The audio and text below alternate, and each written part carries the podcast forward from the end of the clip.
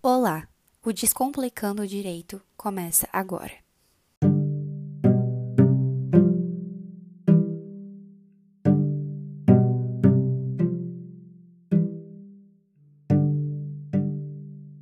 Oi, pessoal. Oi, pessoal. Esse aqui é o Descomplicando o Direito. Nós criamos esse programa para a atividade 3 da optativa Criminalidade Econômica do professor Arcanjo. Eu sou a Daniele Taveira, RA 18666. Oi, eu sou a Helena Harumzuku Nishikawara, RA 18710, e hoje vamos falar sobre infiltração policial. A gente abriu uma caixinha de perguntas e dúvidas para os nossos ouvintes e selecionamos as principais questões para descomplicarmos para vocês. Bom, a primeira pergunta não poderia deixar de ser o que é a infiltração policial, não é mesmo? E para que ela serve? É, a infiltração policial é uma técnica especial de investigação prevista na Lei 12.850 e ela tem uma, a finalidade de obter os dados sobre o funcionamento de uma organização criminosa, podendo ter ou não a identidade dos policiais alteradas. Vale salientar que isso daqui é uma técnica excepcional, ou seja, quando não tem outro meio para a polícia solucionar esse caso. Ah, a próxima pergunta é: quem decide se é necessário ou não ter a infiltração policial? De pronto, podemos falar que é o juiz criminal que vai dizer se será deferida ou não a infiltração policial, ou seja, se ela tem permissão para ocorrer ou se não. Só que não podemos esquecer que não é de forma aleatória. Não é, por exemplo, ah, esse caso tudo bem, nesse caso acho melhor não, nesse aqui acho que cabe. Não é assim. Existe as leis existem por um motivo, né? E quando a gente fala da área penal, muito mais. A lei é muito importante nesse caso. Por quê? Porque é uma garantia, né, para a pessoa que está sendo investigada.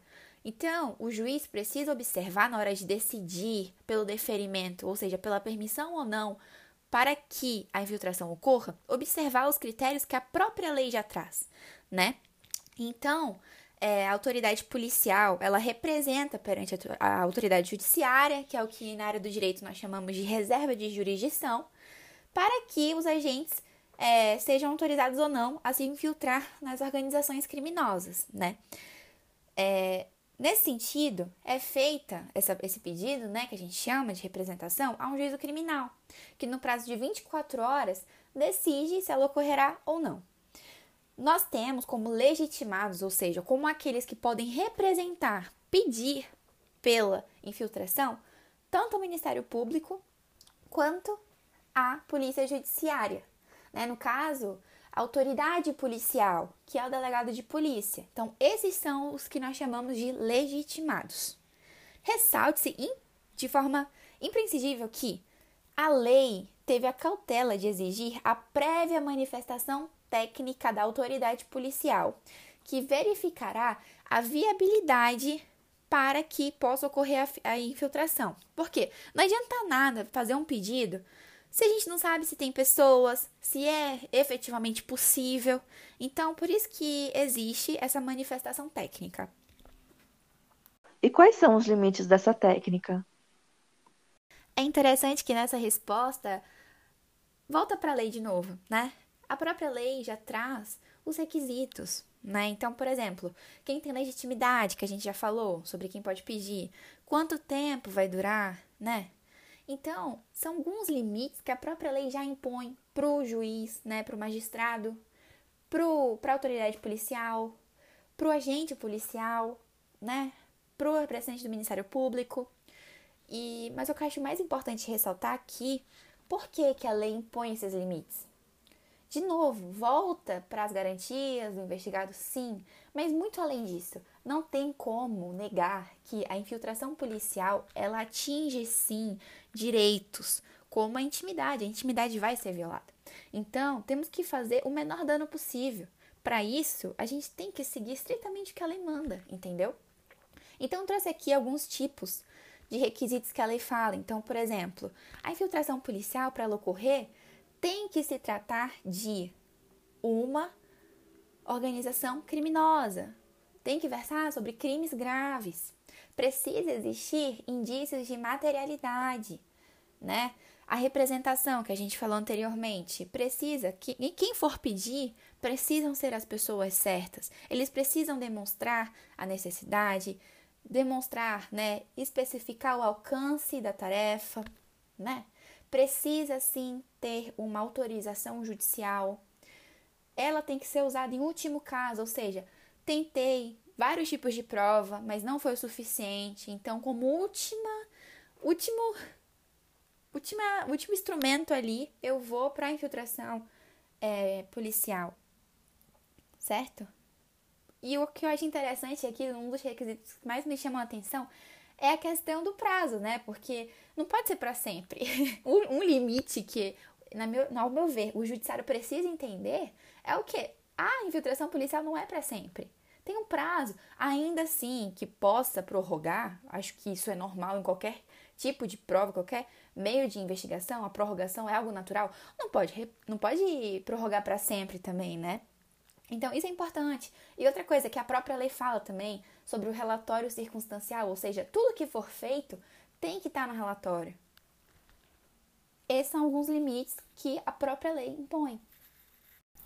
Bom, acho que daqui a gente já pode passar para aquela pergunta, né, da questão da moralidade, né? Se essa técnica ela é imoral, né? E se por ser imoral, ela seria considerada inconstitucional.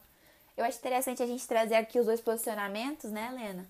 Porque é uma questão complicada, né? Por exemplo, o professor Juarez Cirina dos Santos, ele defende que a infiltração policial é uma técnica de investigação imoral, uma vez que fere o princípio da moralidade do Estado, previsto no caput do artigo 37 da nossa Constituição Federal, que a gente chama de lei maior, né?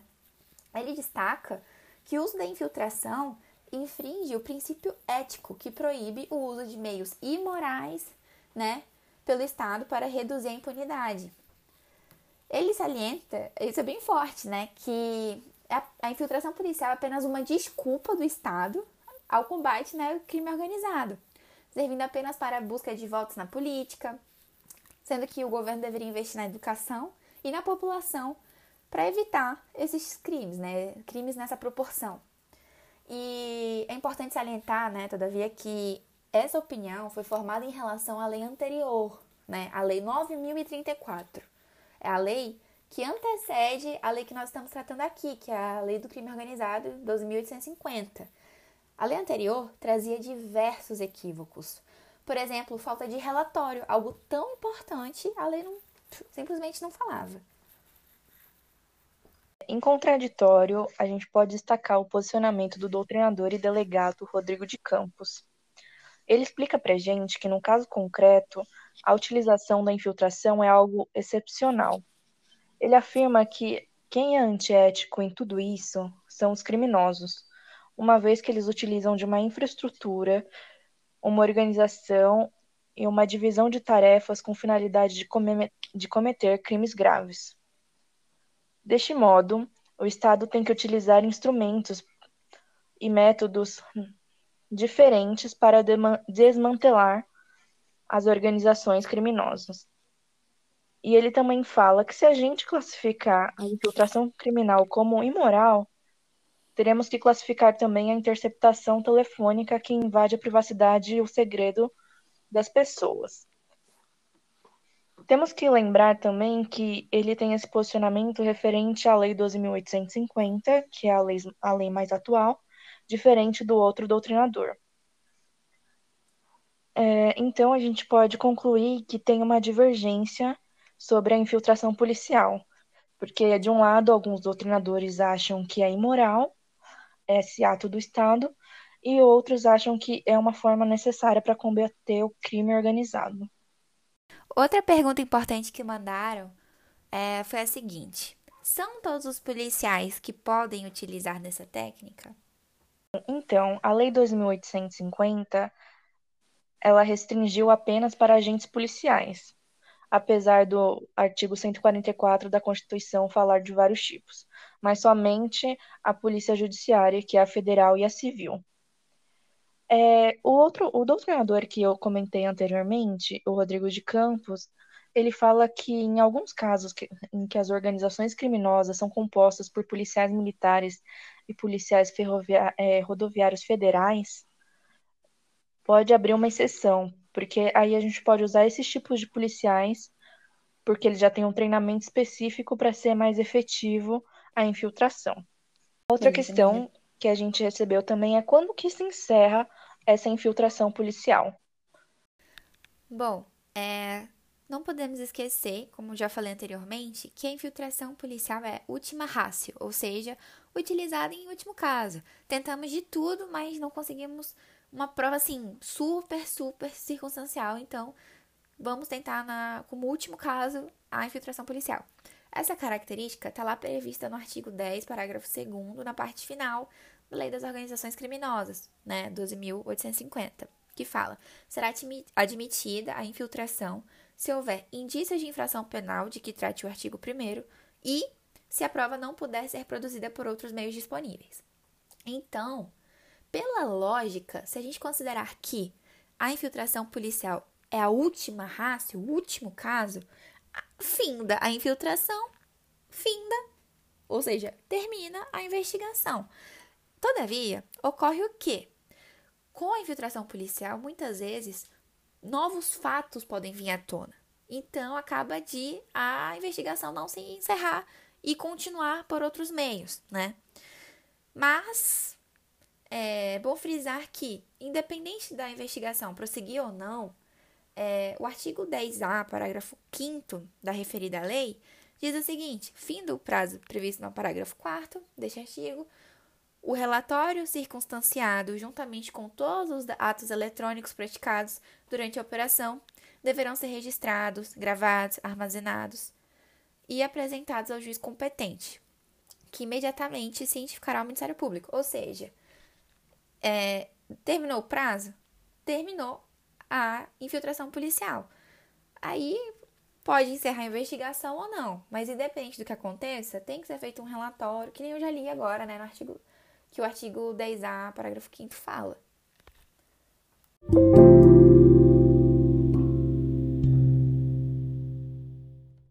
Bom, estamos entrando agora no último quadro do nosso episódio, que são as questões relevantes sobre o assunto. E como questão relevante, nós optamos falar um pouquinho sobre a infiltração policial virtual. É, esse tipo de infiltração foi introduzido também pela Lei 13.441 de 2017, e ela é uma infiltração policial como qualquer outra, ou seja, tem limites nela. E para entender um pouco mais sobre esse assunto, nós fizemos uma pesquisa em diversas fontes, né? Então, em sites jurídicos, em julgados, em revistas né, jurídicas, e nós achamos o, o artigo é intitulado A Infiltração de Agentes em Meio Virtual sob a égide do princípio da dignidade da pessoa humana, uma análise da Lei 13.441, de 8 de maio de 2017, publicada pela Revista dos Tribunais Online, feita pela Grace Patrícia Fuller e pelo Fábio Galinaro. Eles afirmam que a violação de direitos fundamentais, como a intimidade e a vida privada, pode acarretar prejuízo irreparável ao indivíduo, no âmbito de sua vida conjugal, familiar, profissional ou social, razão pela qual só pode ser autorizada judicialmente em casos de maior relevância. Eles, inclusive, citam é, Barros, né, que diz que o sacrifício do direito que resguarda a intimidade só é de ser aceito em casos de extrema gravidade, mediante legítima investigação do Estado, e desde que não exista outra forma de descobrir a verdade, considerada a exceção em apreço absoluto ao interesse da justiça. Como nós já havíamos falado anteriormente, né? Além disso, a infiltração de agentes em meio virtual será sempre precedida de autorização judicial, devidamente circunstanciada e fundamentada, que estabelecerá os limites da infiltração para obtenção de prova. Ou seja, não é porque a infiltração policial é feita no meio virtual que não tem que observar todos aqueles requisitos formais que nós já falamos aqui. E um ponto que eu achei muito legal trazer aqui é na questão de quando a infiltração de agente policial é, em meio virtual é feita para desbaratar rede de pedofilia e compartilhamento de imagens de sexo explícito e pornográficas envolvendo crianças e adolescentes. Por quê? Porque é um assunto tão delicado, porque já é um crime. horrível, pesado e tudo mais. Mas é um crime que envolve a dignidade da criança, do adolescente, né, do menor. Então precisa ainda, precisa ainda ser mais resguardado, mais detalhado como essa infiltração será feita. Então, além de né, obedecer tudo que é previsto na Constituição, na Lei 2.850, o próprio ECA, né, o Estatuto da Criança e do Adolescente, traz lá nos seus artigos 190 a 190E uma série de requisitos, como será feito, de tão importante que é esse assunto.